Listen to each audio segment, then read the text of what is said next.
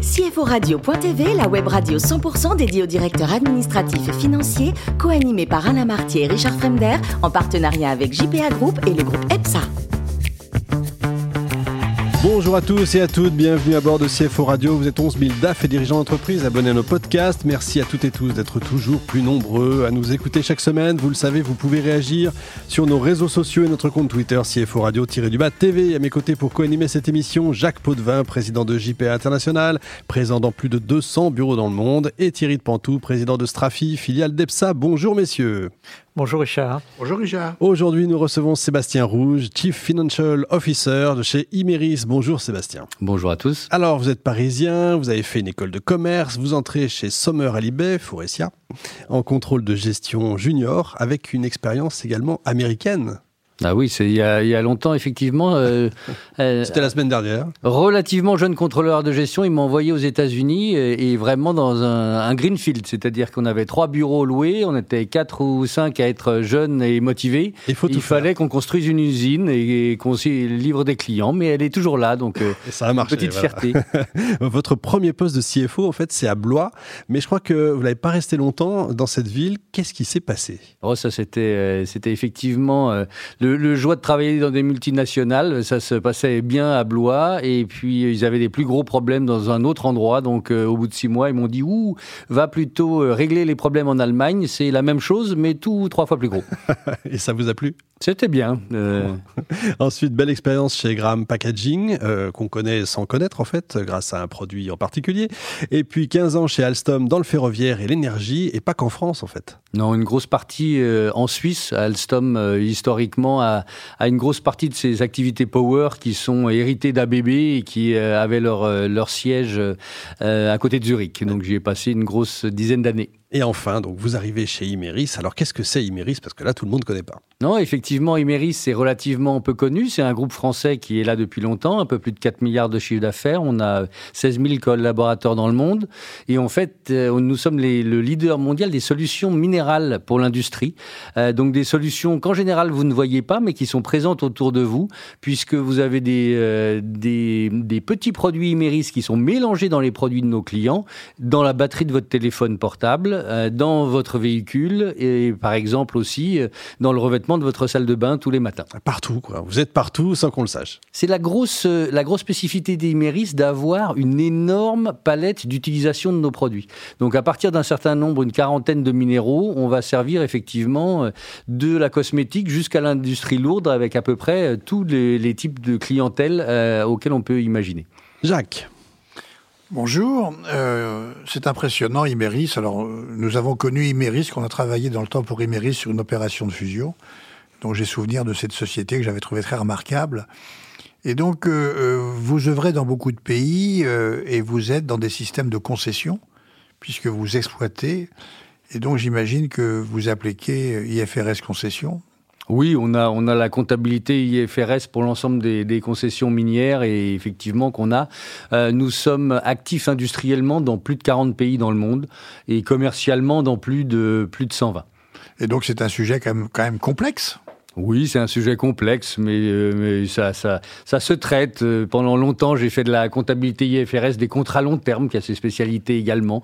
Donc, euh, ça fait partie des, des petites joies des directeurs financiers d'avoir aussi un peu de, de, problèmes techniques à résoudre une fois de temps en temps.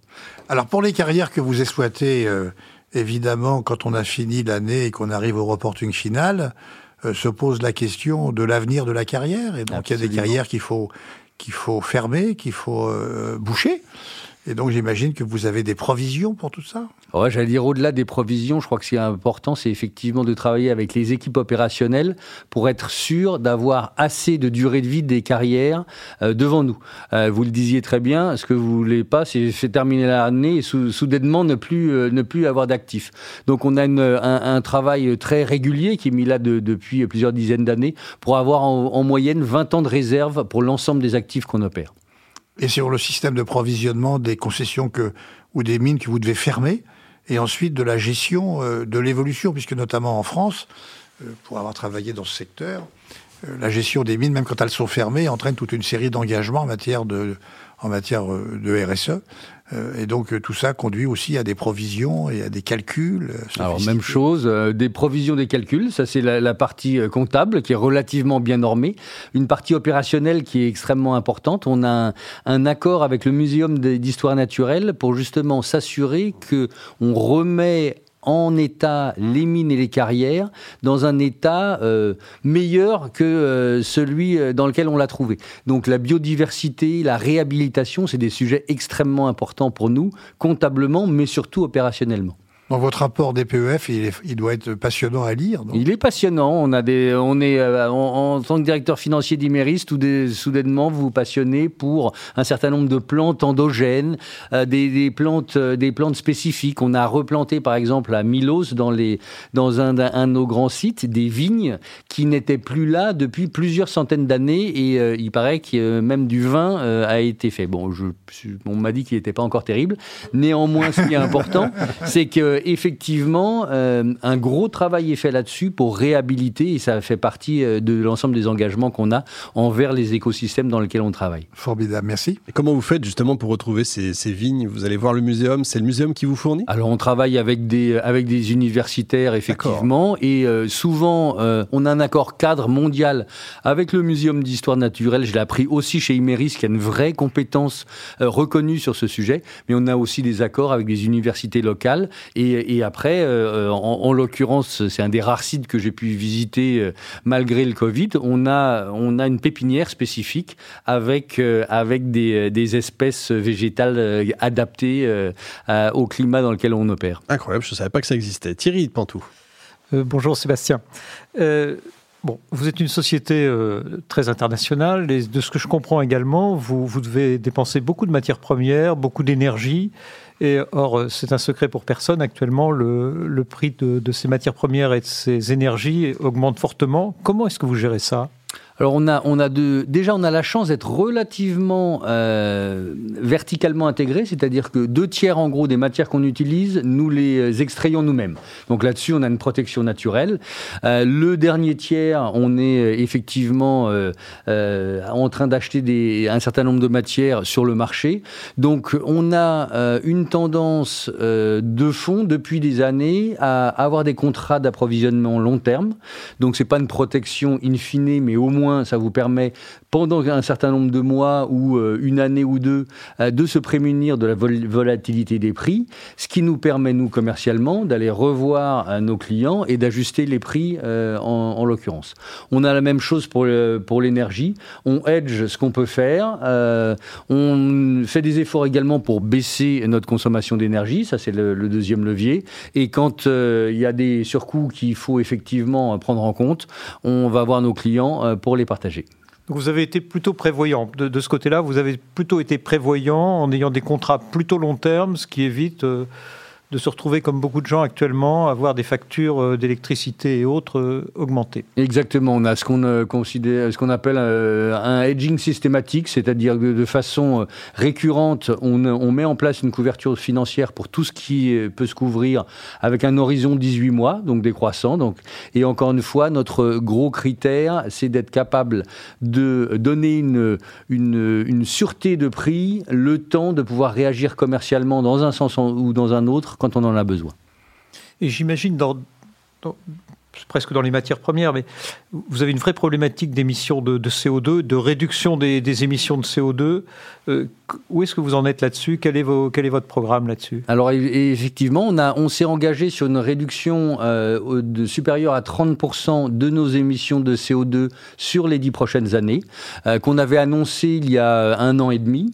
Et pour ancrer cet engagement formellement, même auprès des marchés financiers, on a émis au début de l'année dernière une obligation qui est indexée sur cet engagement de réduction et qui fait que si on ne devait pas le respecter, on aurait une pénalité financière euh, attachée euh, à, euh, à cet objectif-là.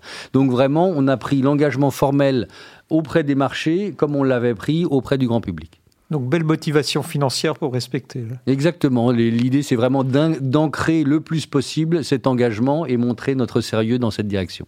Bon, Sébastien, il paraît que vous aimez également faire la cuisine et notamment les poissons. Oui, j'aime bien. J'ai passé, euh, comme euh, beaucoup d'entre nous, euh, j'ai eu la chance de passer le, tout le premier confinement en Bretagne. Ah bah oui. donc là, réviser un petit peu l'utilisation des, poissons. Je ne crois jamais avoir fait autant de cuisine de ma vie que pendant ces trois, quatre mois. Vous pêchez vous-même ou que Non, alors là, c'est la limite de mes capacités.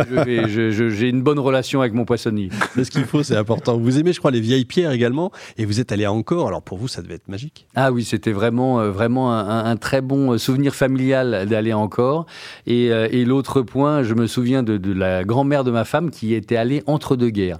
Euh, donc euh, ses souvenirs à elle encore euh, en, dans 30 dans, dans, ces périodes-là devaient être encore plus extraordinaires, j'imagine. Il y avait encore moins de monde, ça c'est sûr. Vous êtes fan de Formule 1 également? Vous avez vu la série sur Netflix J'ai vu la série sur Netflix et malheureusement le, c'est mon fils qui est tombé qui est tombé dans la marmite et qui maintenant connaît tous les, tous les champions depuis 1950. Drive to Survive évidemment. Et pour terminer, vous êtes trésorier, vrai qu'on se refait pas, d'une association. Vous nous en dites plus? Absolument, une association qui euh, euh, pleine de gens qui n'ont absolument pas mon profil, hein, euh, empreinte, qui écoute des gens qui ont du mal à surmonter un deuil. donc toute une série, beaucoup de, femmes psychologues qui vont faire de, l'écoute de gens en difficulté suite à un deuil, que ce soit enfants, parents ou grands-parents. Merci Sébastien, vous avez une belle vraie voix de radio en plus, c'est formidable. Merci également à vous Jacques et Thierry, fin de ce numéro de CFO Radio. Retrouvez toute notre actualité sur nos comptes Twitter, LinkedIn et Facebook. On se donne rendez-vous mercredi prochain 14h précise avec un nouvel invité. L'invité de la semaine de CFO Radio.tv, une production B2B Radio.tv en partenariat avec JPA Group et le groupe EPSA.